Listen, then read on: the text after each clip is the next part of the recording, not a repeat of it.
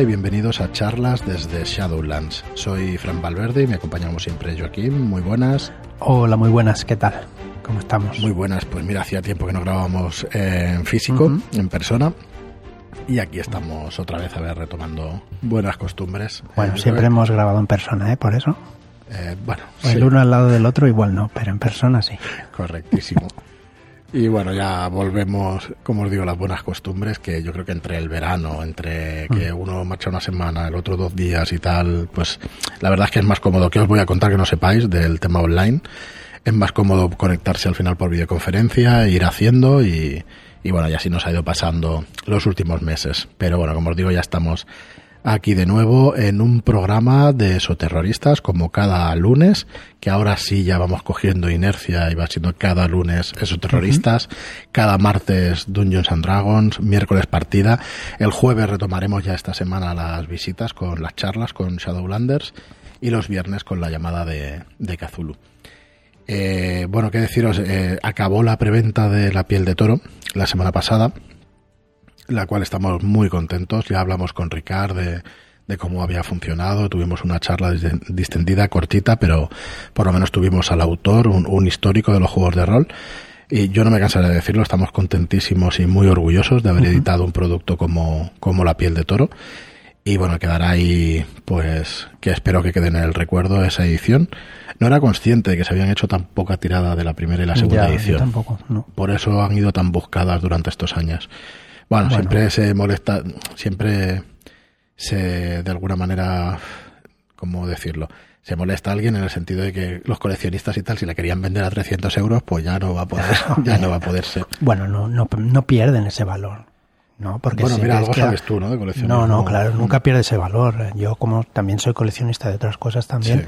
a mí me da igual tener el mismo ejemplar de diferentes Claro. que cambie Sí, un número ya ya me interesa No, que tengas tenerlo. las tres ediciones ya tiene su valor, sí, sí. sí, exacto. Yo No tengo que buscar la de Chrome, porque la edición es Chrome, la tuve en su día, no sé, la verdad es que no la encuentro, no sé dónde está, y la primera edición sí la tenemos aquí en, en el estudio, en, en Shadowlands, y a ver si encuentro la segunda para tener las tres juntitas, que, que siempre es verdad, no pierde No, valor. no, no, perder valor no. Bueno, lo que pierde lo que pierde valor es la especulación, la especulación sí que acabas con ella, pero Bueno. un valor como coleccionista Sí, la tiene. No, no te creas que tanto, ¿eh? La especulación sigue estando ahí porque al que le interese la primera la, la primera edición le seguirá interesando. Igual no hay tanta demanda, pero el precio se mantendrá Claro, un poco, ¿no? claro.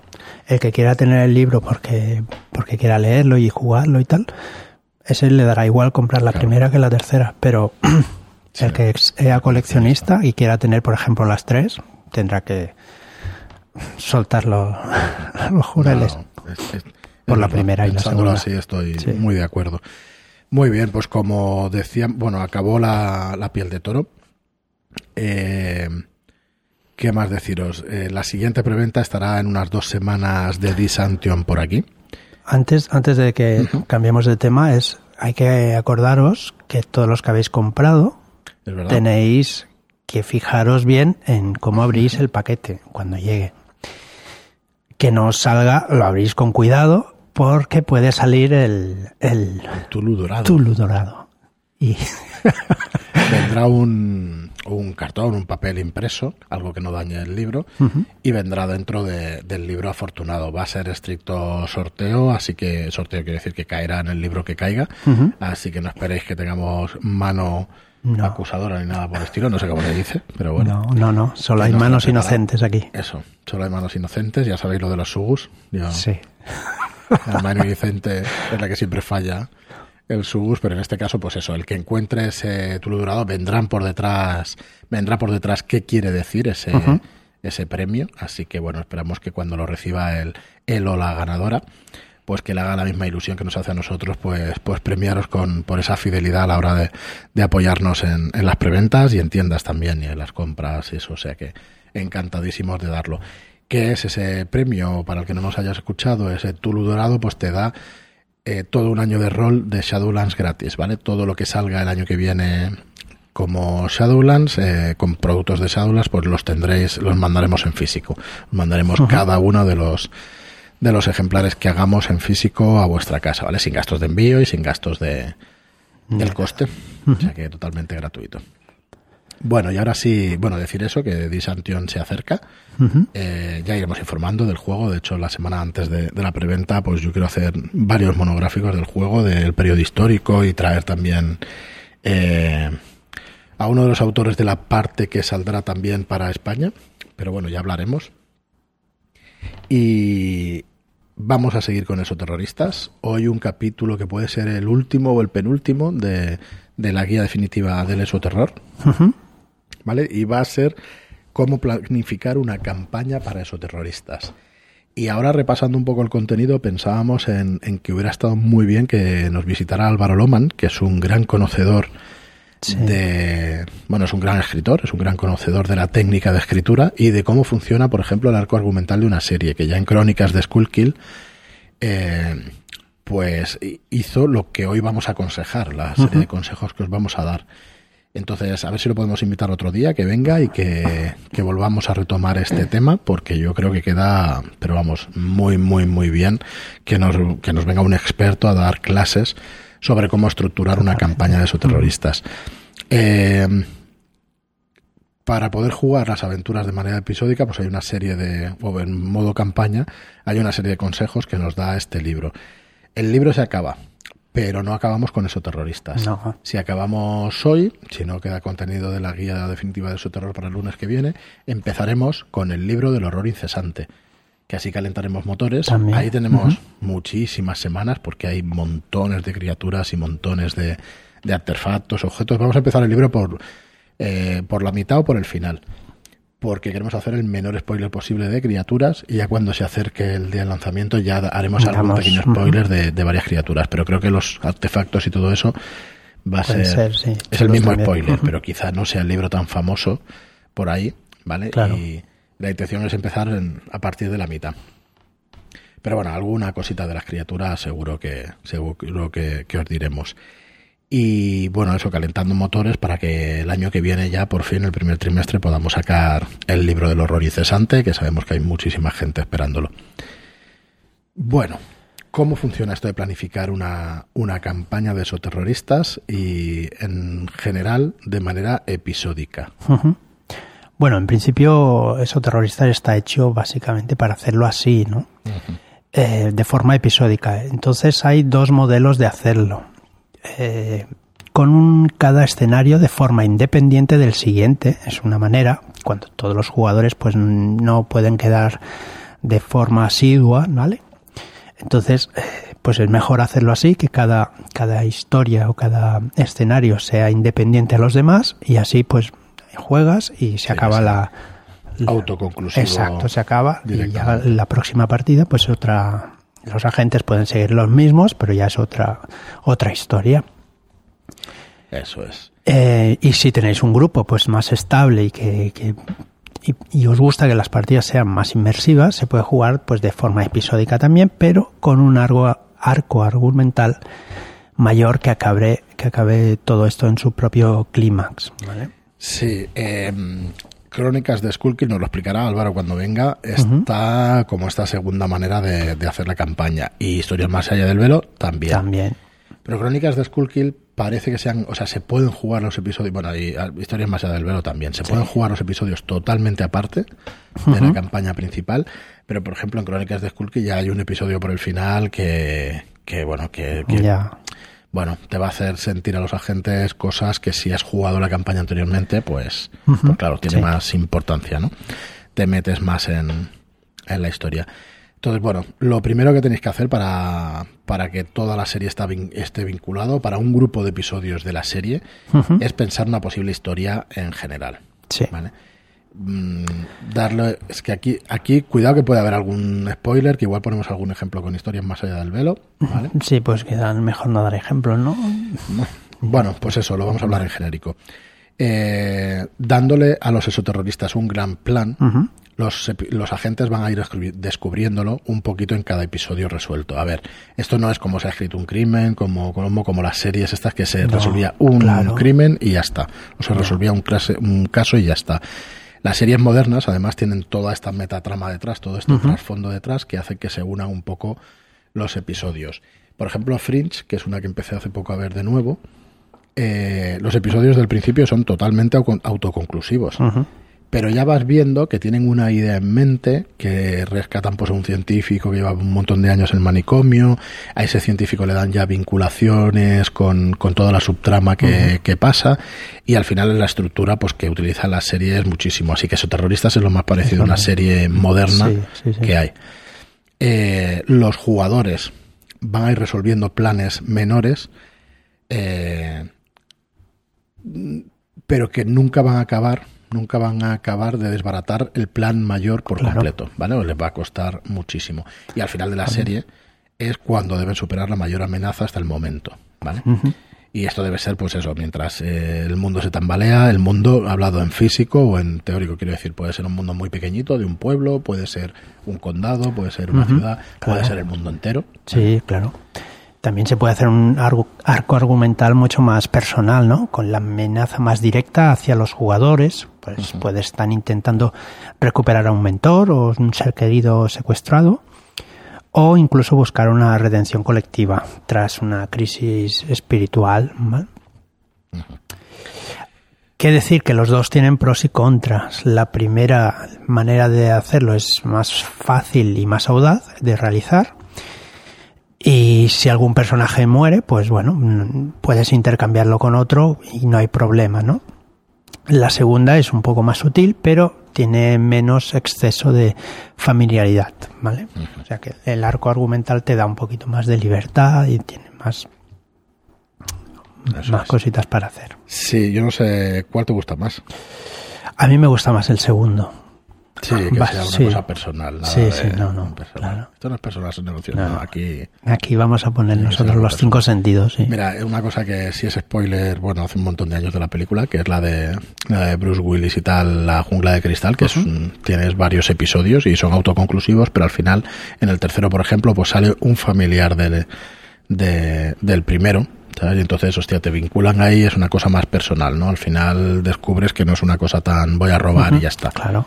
Sino que al final pues hay cosas más personales y, y funciona, siempre ha funcionado y siempre funcionará. Sí, porque al final seguir una serie te va, te va, aunque los episodios son- sean chulos, pero te quieres enterar al final de lo que pasa entre, entre Sí, bambalinas, los ¿no? protagonistas. Exacto.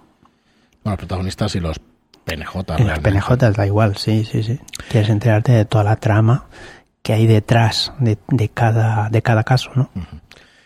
Muy bien, pues la estructura de la serie eh, es una estructura integrada. Desde su inicio queda claro, se entiende que cada episodio conecta con una conspiración mayor. Sí, hay varias estructuras. En, en La primera es la estructura integrada y eso pues es lo que tiene claro cada episodio conecta con la conspiración mayor, exacto. Los episodios no tienen por qué ser iguales o coincidir con las otras sesiones. Eh, puede haber microcasos de una sesión y otros casos de tres o cuatro sesiones. Eh, de hecho, por ejemplo, en, en Sobrenatural, Supernatural, en Buffy, todo esto, pues, la estructura es clásica. Esta estructura es clásica, ¿no? Hay episodios que son dos o tres episodios y resuelven un caso o no, o van haciendo eh, algunos sueltos. Y luego está también, esta es la estructura integrada y luego la estructura intermitente, intermitente que se juega entre capítulos discretos. Algunos avanzan en la trama, mientras otros serán Exacto. totalmente independientes. Sí, lo que decías antes de Fringe, ¿no? Sí. Que al principio no avanza la trama, Sí. pero después ya O va sea, te- Te, arrancando. ponen la premisa y de hecho en cada episodio ya te presentan al científico, te presentan a los personajes, pero bueno, sí que se va viendo un hilo, pero hay algunos de ellos que los puedes ver intermitentemente y que no hay problema, No hay o te los puedes saltar directamente y para nada vas a perder información. Pero sí que hay otros que son clave, que son clave para la trama. Sí, Eh, no- nos pone como ejemplo también Expediente X. ¿vale? Correcto. También Expediente X, yo creo que es el la serie en la que más se basa eso Sí. terrorista, quizá, Eh, la de. Expediente X. Y es un claro ejemplo, efectivamente, de una estructura intermitente. Hay conspiraciones mayores. Hay quien dice que no, que no están más cerca de descubrir la verdad final de Expediente X que al principio, pero yo sí recuerdo que había revelaciones, que había gente infiltrada en el gobierno, del gobierno, Sí, sí, sí. y había gente que ocultaba cosas. Al final no se descubre la gran verdad, digamos, pero sí que es verdad que iba vacilando un poco y que había allí gente, pues eso, gente del gobierno que ocultaba, otra gente que tal, y, y bueno, y te enterabas de alguna cosita más, ¿no? Y, y hay otra estructura que es de continuidad retroactiva. ¿vale? Eh, en este modelo se van a ir resolviendo casos aparentemente inconexos, ¿vale? Cuando llega el clímax, clímax resulta que, que, bueno, que durante toda la serie o durante todos estos episodios eh, se han ido presagiando, han ido habiendo pues apuntes de estos dramáticos acontecimientos, ¿vale? Es, es complicado. Esto es, creo que es la pistola de Cherkov o algo así. Se conoce como la pistola de Cherkov y es que tú vas dejando pistas en cada episodio de lo que está pasando y luego al final lo vas uniendo. Puede ser, todas. sí, puede ser de una. Esto de la pistola de Cherkov me parece que es una cosa eh, que no está preparada, que tú vas dejando cositas y que luego las unes, o puedes hacerlo directamente eh, con todo hilado, ¿no? Desde el principio. Mm, es complicado, es complicado. Pero bueno. El libro nos dice que no se pueden usar los flashbacks en rol como en las series. Pero yo creo que... Se utilizan. Se ¿Qué, utilizan, ¿Qué problema ¿no? tiene? El más obvio es que los personajes pueden morir. Bueno, sí, Pues claro, eh, hombre, que eso es dependiendo de qué, tipo de flashbacks, ¿no? Claro. Y depende de, de qué tipo de flashbacks, igual los jugadores te le lían de tal manera que, que no te sirve para nada el flashback. Pero es, es complicado, pero yo creo que sí se puede A ver, llegar a estamos hacer. hablando de ficción y puedes retorcer la realidad hasta Ujú. tal punto que digas, bueno, desde que están soñando, que no me parece una buena excusa, Mm, hasta no que te han metido en una máquina. Bueno, pues te han podido meter en una máquina Sí, y estás viviendo sí, en una claro. realidad alternativa o algo por el estilo. O sea, sé cómo suena, que suena súper artificial, pero hay explicaciones que puedes dar, que puedes dar para ello. Hasta un clon. que sí, nos rimos mucho, pero que, que en Sí, sí, Spider-Man se ha utilizado toda la vida, llevan un montón de años haciéndolo y bueno, y ahí está el recurso. Este, este tipo de, de estructura dice que tienen problemas de los jugadores, ¿vale? Hay que ayudarles para que tengan memoria o animarles a que tomen apuntes para que al final todas las pistas generen lo que es el, la trama final, ¿vale? La serie del Doctor Who es, dice, es ¿Esto un está claro. Sí, sí, sí. A ver, el Doctor Who yo sí la he visto, no entera, me faltan las últimas temporadas, dos o tres últimas temporadas, pero sí que hemos visto muchas temporadas. Yo creo que la serie de Doctor Who va sumando lore tras lore, o sea, ambientación más ambientación, más ambientación, más ambientación. Recupera y siempre tiene unas premisas iniciales, pero como le va, le va añadiendo cosas. Sí, yo Y- no la he visto entera, pero bueno, vas cogiendo pistas y ambientación y tal. Es una de las grandezas de esa serie, ¿no? Por muy mala que nos parezca a veces en según qué capítulos, luego tiene otros brutales, brutales. Así que bueno, sí, sí, puede ser que haya... hmm. Lo que pasa es que, claro, eh, tienes que haber visto toda la serie porque de vez en cuando en algún capítulo hacen referencia a otro capítulo y entonces, hostia, te, te dejan pero Mm, muerto. sí. Y bueno, engrandece muchísimo la serie, ¿no? Cuando pasa eso. Y decías que cuál es mi eh, cuál estructura me gusta más. Eh, ostras, la señora Fletcher me vi todos los capítulos y, Sí, es que no tiene- no tenía y eran independientes todos y Sí. me gustaba igual, es verdad. Pues que además sigue funcionando, que el otro día la, la pusieron en Amazon y, y estuvimos viendo los dos o tres primeros capítulos. El primero es, yo decir nefasto, ¿no? Pero es, es muy duro. Sí. Y mis hijos se la tragaron, pero... Y además Sí, que, es que de vez en cuando mi hijo, oye, que lo de la señora esa mayor investigando, que quiero ¿De dónde verlo otra estaba? vez. ¿A qué hora era? Sí, está bien, Está es que bien, está- es que estaba bien, exacto. Eso señor. sigue funcionando, pues eso, 30 años después de, de una serie tan famosa. Bueno, de hecho tiene 11 o 14 Sí, temporadas, ya, ¿eh? ya. Es una barbaridad. La señora la que persigue la muerte. Sí, sí, sí. Allí donde va, correr. Muy bien. Y luego, por último, pues ya nos habla el libro de lo que son las concesiones, que, que al final es un mecanismo literario necesario para que la narración pues salga bien o sea satisfactoria. Sí. Mm, Estas concesiones, como ya su propio nombre indica, se aleja, eh, son cosas que se alejan mucho, alejan mucho el realismo, pero en realidad lo tienes que aceptar para que puedas disfrutar de una buena historia. Claro. Vale. Mm. Eh, ¿Cuáles pueden ser estas, estas concesiones? Hay, hay un montón. El ejemplo común entre detectives es la gran cantidad de equipo y lo, sotis- y lo sofisticado que es muchas de las veces. Esto es como Misión Imposible. Supongo que saldrá el ejemplo después. Misión Imposible, bueno, sale cada Bueno, cacharro, claro, claro, flipas. claro. Ostras. es que es un poco así. Esos terroristas también está mezclado un poco con agentes, bueno, de hecho, Claro. salió agentes de la noche, que, también va Sí. de agentes secretos y toda esta historia. Sí. El- el- por ejemplo, la tirada de equipos, pues Mm, de tiras y sí. exacto, de preparación. De, ostras, ¿de dónde has sacado tú el, yo que sé, cualquier material que se te ocurra? Tirando un dado lo puedes tener, o sea, O gastando Claro. la- los puntos de preparación, no hace falta ni que tires. Hmm. Un, un ejemplo muy claro, eh, los retrasos que hay en las pruebas de laboratorios reales, que los hay en laboratorios Exacto. y todo eso, eh, existen en la realidad, pero vamos, no hay nada más anticlimático que en una aventura Claro, te digan, claro. no, tienes que esperar tres meses a que llegue el, informe del ADN porque meses. está tan degradado que tarda, bueno, por lo que sea, eh, que yo no entiendo de ADN, pero que, que puede, puede Bueno, pasar y vamos, un desastre. Entonces, bueno, estas concesiones pues hay que hacerlas para que para que para que funcione, ¿no? La Sí, trama. hombre, la trama y la el partida. perder, el perder pruebas, por ejemplo, pues puede suceder. En, sucede voluntaria e involuntariamente, pero cuando sucede involuntariamente, hostia, pues te has quedado sin, sin la Sin prueba caso, principal y en la realidad mucha gente sale libre porque no por falta de pruebas y porque no consiguen hilar las cosas.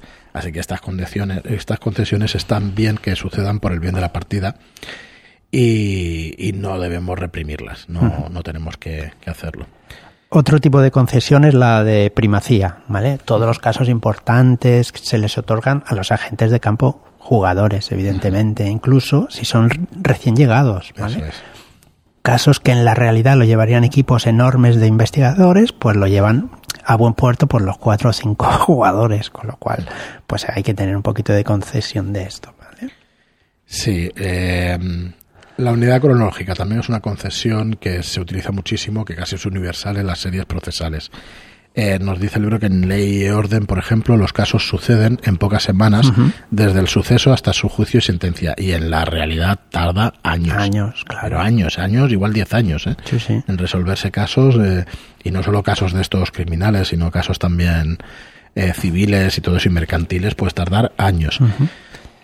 Concesiones, ejemplos de concesiones famosas en series. Sí, otro ejemplo bueno de concesión es lo que pasa en CSI, ¿vale? Los científicos dirigen las investigaciones e incluso interrogan a los testigos, cosa que contraviene con una regla cardinal del control de pruebas, ¿vale? En realidad no pueden tener ningún contacto con los sospechosos Claro. para poder después declarar libres de, de sentimientos personales sobre ellos y claramente sobre las pruebas halladas. O sea que CSI es totalmente nefasto en este, en este tema. Pero, ¿qué hacemos? Pues nos lo comemos porque nos gusta y ya está.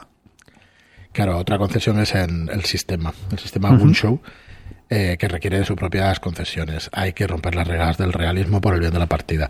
Estamos jugando, hay que entender que estamos jugando y hay que tener, tenemos que tener concesiones con todo lo nombrado anteriormente y que claro. el sistema además tiene en cuenta, ¿no? Hay pues esos jugadores que no, o sea, cuando tú tienes puntos eh, no se representa ahí un mal día. Cuando te dejas, No, claro. cuando ya te has gastado los puntos puedes tener un mal día, ¿no? Pero Exacto. cuando los tienes, cuando los tienes no puede fallar nunca. Eso en, en la vida real pues no sucede.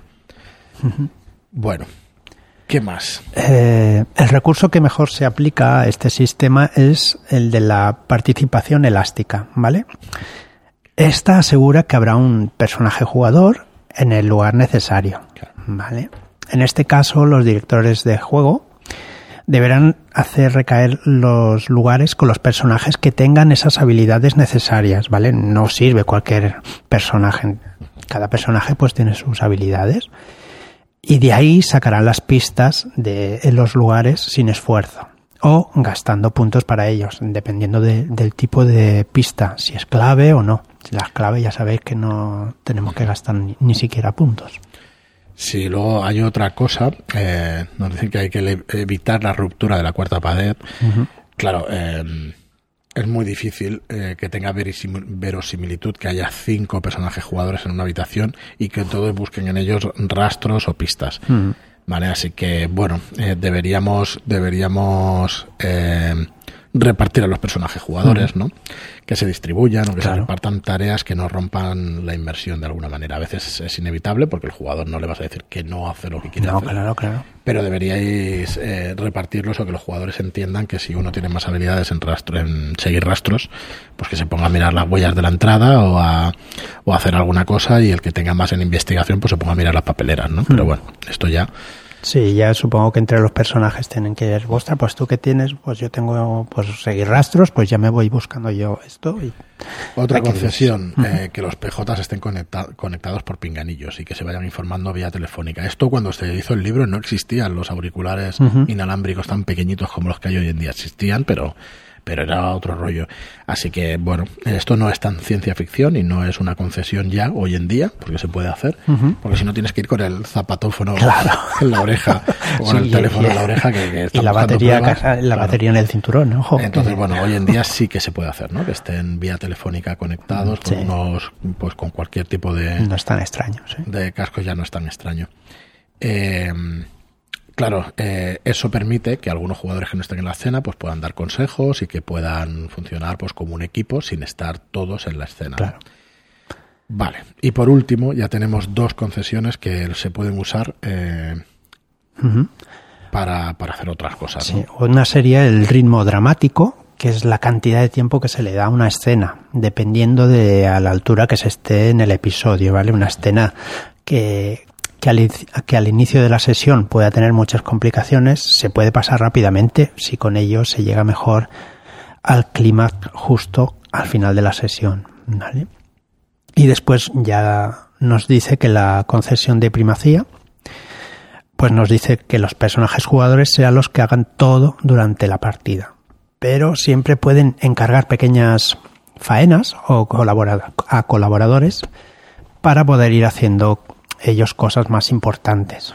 O incluso pueden llamar a las FES después de haberla liado en exceso y no poder contener a los entes de la oscuridad exterior presentes. Eso es. Y ya pues hemos acabado el libro. Así que. Pues sí, va a ser entonces el último programa de esta guía definitiva de los terror. No sé cuántas semanas han sido, muchas.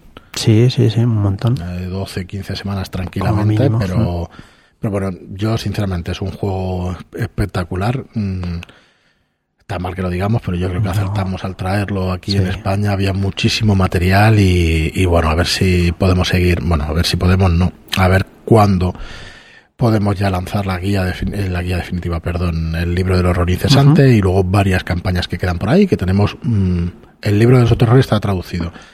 Está traducido, ya están trabajando con las ilustraciones y todo. Y tenemos también la redención de Albión, que también está traducida. Así que bueno, va a buen ritmo, pero es que realmente el trabajo es mm, brutal. Así que bueno, agradecemos vuestra paciencia y tampoco tampoco queríamos lanzarlo todo el primer año, que, si nos lo proponemos igual lo conseguimos, pero no, no se trataba de eso. Eso Terroristas es una línea que nosotros tenemos planeada más o menos en dos, tres años, va a ser más bien en tres años y, y bueno, por ahora vamos cumpliendo plazos, excepto quizá el libro, el, el libro de, de del horror incesante, que, que, se va a atrasar unos meses, pero bueno, dos o tres meses de cuando lo teníamos programado, que era final de este año. Así que bueno, va a haber eso terrorista para rato y, y el otro día nos decían en Telegram una cosa que, que la verdad es que nos gustó muchísimo, que es que se iba a montar una partida en una jornada y que el año pasado o el anterior, cuando intentó montar la partida, no se le apuntaba a nadie y que este año se habían apuntado seis personas y había colado otras seis. sí, algo así. Sí, era algo así. Y bueno, no sé, para nosotros, como diría alguno, es un motivo de orgullo y satisfacción. sí, es muy chulo. Parece que fue Víctor, ¿no? Que lo dijo. Eh, no me acuerdo, no me acuerdo. Disculpadme que no me acuerdo. No sé si fue Marcos o Víctor, pero bueno, eh, la verdad es que muy guay, muy guay. Oír esos comentarios significa que, que bueno, que la gente pues le ha gustado, que mm. fue una apuesta fuerte por nuestra parte, pero que creemos que es un gran juego y que disfrutas muchísimo jugando y que, oye, vamos a exprimir los juegos que para eso están. Ya sé que el ritmo de publicación, incluso que tenemos nosotros es alto, pero por lo menos intentamos intentamos promocionarlos y que se jueguen. Que se jueguen sobre todo. Mm. Sí, y oye, no me quiero despedir sin un eh, sin felicitar a Miki Pacheco por su primera partida como máster. Ya sé que muchos os habéis estrenado también, pero ostras, que vi, tuve la ocasión de ver la partida el otro día, tú también la has visto. Sí, sí, la he visto y la he disfrutado, más que verla, porque bueno, realmente el, trabajo que han hecho ahí está espectacular. él, para empezar, está genial para ser su primera partida y le ha costado, pero ostras, Dios mío, le ha costado empezar, pero ha empezado con un pie a lo, grande, Dios Te mío. tienes que retirar ahora, Miki. Sí, Estás en todo lo alto. Ya Estás en todo lo alto, ahora ya solo puedes caer. Está de premio, está de premio la partida. Dios mío. Y nada, que, sepáis que estaba, de hecho, eh, hemos hecho un sorteo para el que nos diga la primera la primera eh, tirada la que primera tirada que pides y la última tirada que pides en la partida y bueno nos hacía mucha ilusión Y luego decirte que, que, bueno, esto de que te retiras en todo lo alto, que eso nada, No, que no, está- estás- hay 892 personas que tienen que ser dirigidas en el grupo de charlas, así Y que tanto. Era faena. Miki dirige ya y ahora es dirígeme ya. Dirígenme. ya.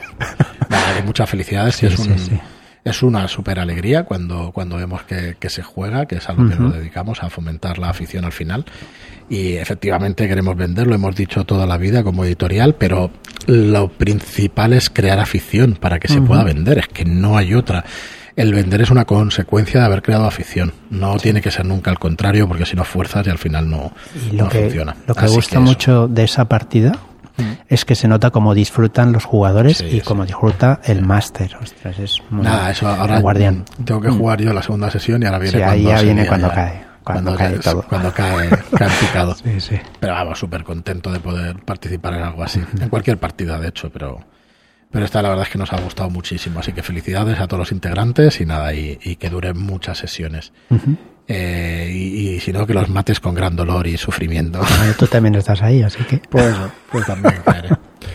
Muy bien, pues nada, Venga. hemos llegado al final de, de otro capítulo. Muchísimas gracias a todos por estar ahí. Gracias por vuestras reseñas de 5 estrellas en iTunes y por vuestros me gusta y comentarios en iBox. Y hasta el próximo programa. muchas gracias y hasta la próxima.